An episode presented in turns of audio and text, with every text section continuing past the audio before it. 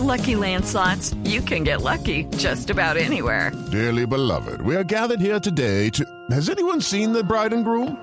Sorry, sorry, we're here. We were getting lucky in the limo and we lost track of time. No, Lucky Land Casino, with cash prizes that add up quicker than a guest registry. In that case, I pronounce you lucky. Play for free at LuckyLandSlots.com. Daily bonuses are waiting. No purchase necessary. Void were prohibited by law. 18 plus. Terms and conditions apply. See website for details. Lo que estaba contando Oscar Montes y a su comentario, yo le quiero eh, agregar que tenemos a un invitado en línea. Él es César Barros, activista de la plataforma de derechos humanos Sierra, plataforma de activistas, líderes sociales y defensores de los derechos humanos de la Sierra Nevada de Santa Marta, para que nos explique qué es lo que está ocurriendo. Don César, gracias por acompañarnos en Blue Radio. Eh, muchas gracias a ustedes, eh, gracias a toda la mesa, felicitarlos por, eh, por tan prestigioso medio y sobre todo el excelente programa que hacen y a todos sus oyentes. Eh, y agradecido César, de poner ¿cuál es la realidad? el parlante. Siga, dígame. Sí, no, sí, justamente quería, quería preguntarle cuál es la realidad de los indígenas Kogi en la Sierra Nevada. Este trabajo que publica El Tiempo, sin duda alguna, prendió esas alarmas. Y ahí lo explican a mi compañera Ana Cristina y también mi compañera Oscar Montes. ¿Qué es lo que está pasando exactamente en la Sierra Nevada? Bueno, eh, lo primero que hay que recargar sobre lo que está pasando es que esto, eh, dentro de la estructura de poder o la estructura jerárquica de, la, de los pobladores, de los cuatro pueblos, eh, esto no solo sucede en los pueblos de la sierra, eh, también ha sucedido con los pueblos guayú también, históricamente. No es una práctica sistemática, es una práctica que se ha venido dando desde tiempos atrás por circunstancias social y estructural de la misma familia indígena si bien también es rechazada dentro de las estructuras de social de, sociales de los, de los diferentes pueblos indígenas, los cuatro principales pueblos indígenas, los Kogi, los Agüiba y los Arhuaco, y los Cancuamos, en la Sierra Nevada de Santa Marta, esas estructuras de poder rechazan esto. Ellos toman medidas de cuidados culturales, de preservación cultural. Cuando se enteran de esta situación, toman una medida donde le dicen al padre y a la madre que tienen que ir a recuperar a su hijo y traerlo de vuelta y después son monitoreados por un largo tiempo sobre esto y después le- les, hacen unos, unas reprensiones a ellos eh, sociales. Eso, eso sucede en la Sierra Nevada de Santa Marta. Pero en la problemática que se está dando ahora es una problemática por cuatro cosas. La primera, por el territorio. La segunda, de poder. La tercera, eh, de población. Y la cuarta, de asesorías. Lo que está sucediendo es que hay una superpoblación de los pueblos indígenas. Eh, en promedio, una familia indígena se compone entre 5 y 7 hijos. Eso es demasiado. Eh, ya por ahí hay una superpoblación. En el pueblo que está sucediendo esto, porque no es en todos los pueblos, es en el pueblo Kogi. El pueblo Kogi ahora mismo es el pueblo con una división de poder más grande que tiene después de la de los Arhuacos. La de los Arhuacos son casi 70 mil eh, indígenas y la del pueblo Kogi casi 45 mil a 50 mil. Entonces estamos hablando de una, de una gran población. Entre los cuatro pueblos podemos tener una ciudad intermedia entre 200 mil a 250 mil indígenas, más o menos. Ese es el promedio que se calcula hoy en día. Pero hay un problema también de territorio que están muy dispersos. Desde hace 30 años, eh, los pueblos indígenas no tienen un aumento una, una ampliación de sus resguardos y tampoco una inclusión de los, ter- de los terrenos que han venido eh, comprando a los resguardos indígenas lo que eso pues ya debilita la cohesión social del territorio indígena. Eso es, el, eso es el territorio, es uno de los principales problemas, además de eh, la franja agrícola y la seguridad alimentaria. Ya estamos hablando entonces de una familia indígena de 6 a 7 integrantes con, eh, que no tienen la capacidad de cultivo de pancoger para mantener a su familia, que los veranos eh, o, la- lo- o los periodos de invierno son muy largos o los de, de verano son muy largos, los de invierno muy fuertes. Y ya con eso estamos hablando de un deterioro de su seguridad alimentaria. Señor Barros. Después sí, sí, dígame. Sí, dentro de este contexto tan completo que usted nos está haciendo, eh, donde nos dice pues que poder, territorio y asesorías es básicamente, digamos, las grandes carencias, hablemos un poco para que los oyentes entiendan mejor, para que todos entendamos mejor un poco de este contexto. ¿A qué servicios básicos? Usted dice que están eh, muy, digamos, dispersos eh, estos, estos pueblos de la Sierra Nevada. ¿A qué servicios básicos tienen acceso los integrantes de estas comunidades? Y le hablo en este sentido de dos servicios básicos que es educación y salud. Usted me dice, tienen demasiados hijos. ¿Qué acceso a salud Sí. y, a, y a formas de educación tienen? lo más inverosímil de esta situación es que el Estado a los resguardos les da todo. El asunto es que estos resguardos no tienen las asesorías, uno, o la capacidad técnica para darle cobertura a toda esta población por la dispersión. Y dos, no tienen tampoco la vigilancia de los entes de control sobre la, eficiencia de estos recursos. Entonces vemos que ellos tienen en la ciudad de Santa Marta, un ejemplo, una, una entidad de salud propia de ellos, pero es que está a 12 y 15 horas eh, en Trocha y a, a, 8 en Animal. Podemos estar hablando uno o dos días de camino. Eh, y entonces no, no, vemos una cercanía eh, al acceso a la salud, a la educación igual. Lo que vemos que, lo que, vemos que, que tienen en los pueblos de nuestros hermanos mayores, los, los pueblos indígenas, es una, una, deficiencia, una deficiencia en la efectividad de sus recursos, porque los recursos los tienen.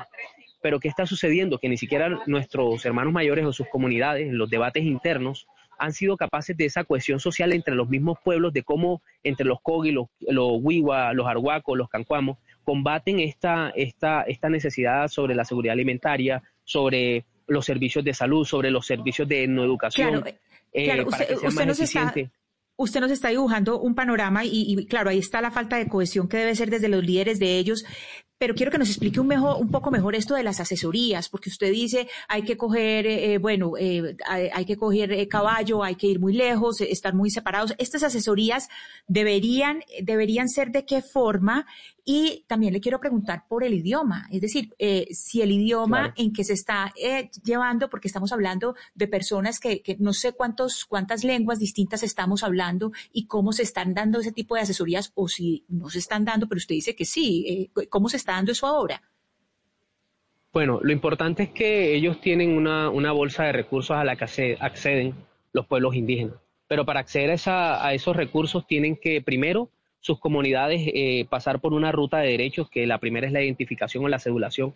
La gran mayoría de indígenas no, están, eh, eh, no tienen cédula y tampoco tienen una ficha técnica de, de inclusión familiar. O, eh, eso eso complica también que si un indígena da la tutela de su hijo, no se sabe qué indígena fue y qué hijo fue, o si tenían esa cantidad de hijos. Entre ellos mismos hay esa, esa, esa debilidad. Eh, lo otro es que las asesorías que le dan a los indígenas por lo general se la dan es para que vayan y accedan a los recursos, pero ya cuando tienen los recursos no hay unas asesorías sobre la eficiencia del recurso.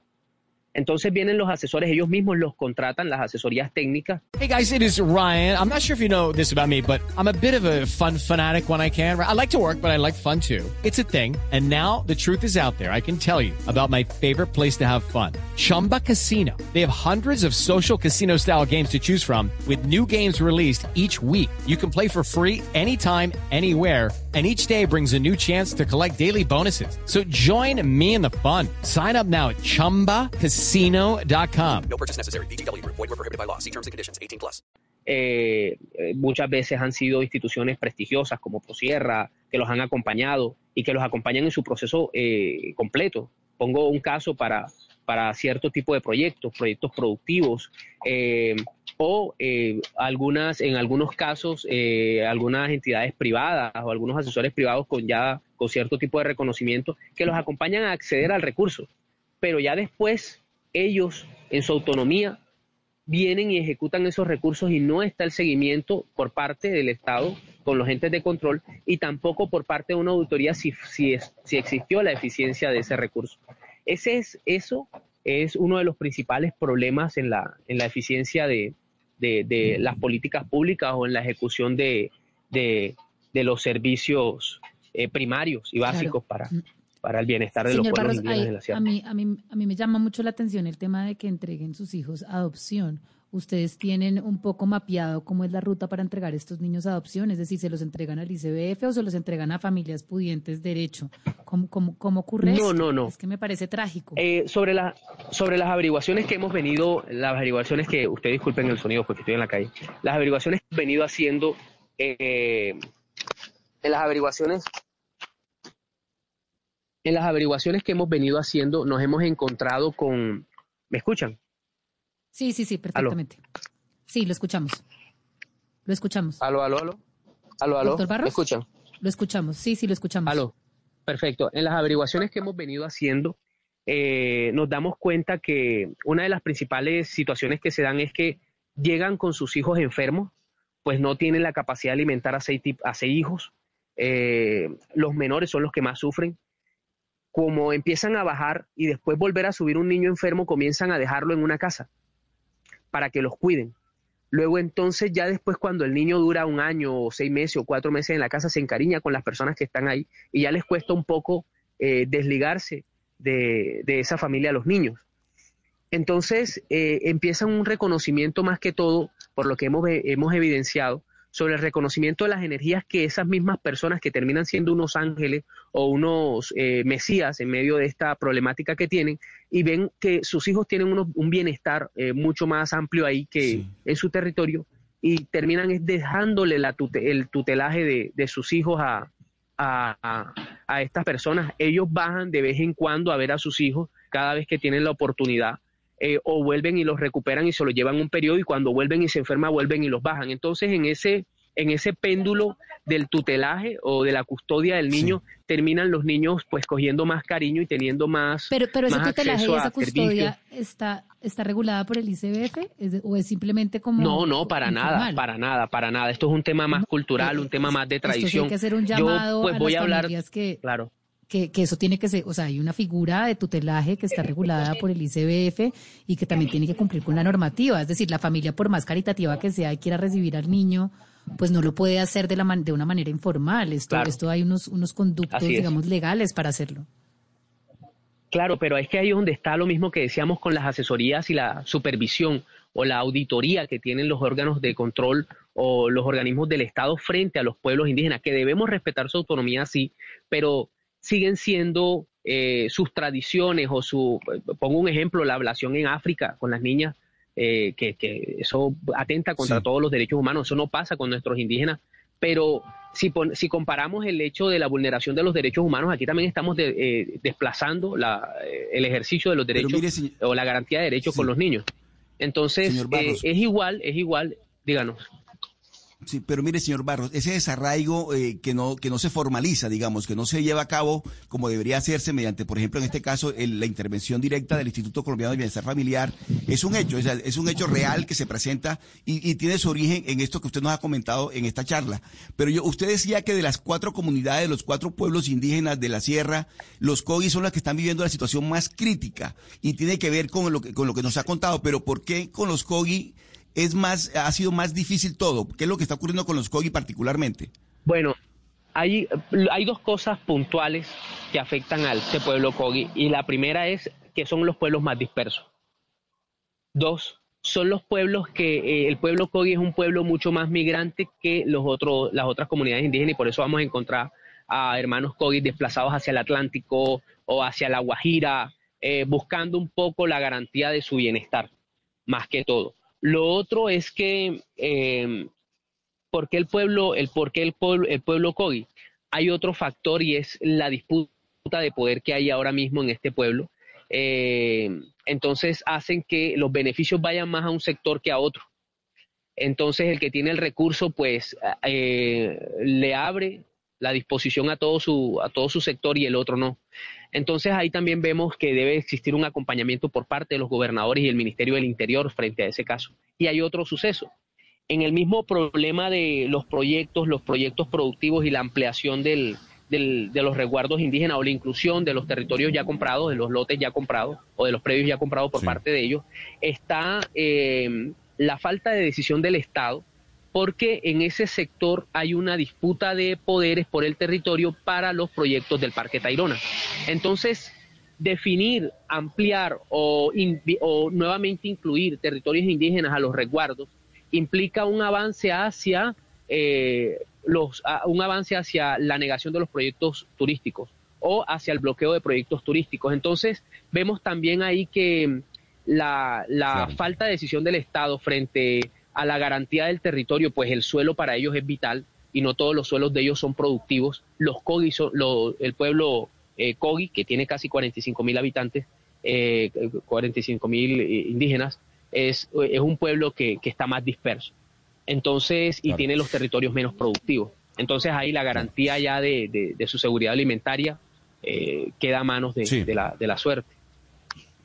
Bueno, preocupante la situación entonces que se está viviendo en la Sierra Nevada, en este caso con los indígenas Kobe. Entonces, César Barros, activista de la plataforma de derechos humanos Sierra, que es una plataforma de activistas, líderes sociales y defensores de los derechos humanos de la Sierra Nevada de Santa Marta.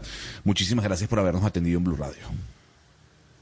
Muchas gracias y decirles que, bueno, esto eh, por evidencia de ustedes ha sido un trabajo con, con, diferentes miembros de las comunidades indígenas. Esto, este tipo de, de de percepción que hemos dado desde Pedal va a levantar muchas, eh, porque hemos dejado en evidencia la situación que hay. Vamos a tener más contradictores todavía dentro del pueblo, nuestros pueblos hermanos, eh, nuestros hermanos mayores. La invitación es a seguir trabajando por el bienestar de todos y que no nos vean como enemigo, como una plataforma enemiga, sino al contrario, que hemos puesto eh, en discusión algo que su propio pueblo lo hace internamente, pero que es hora que nosotros también acompañemos al bienestar de nuestros hermanos mayores. Es hora.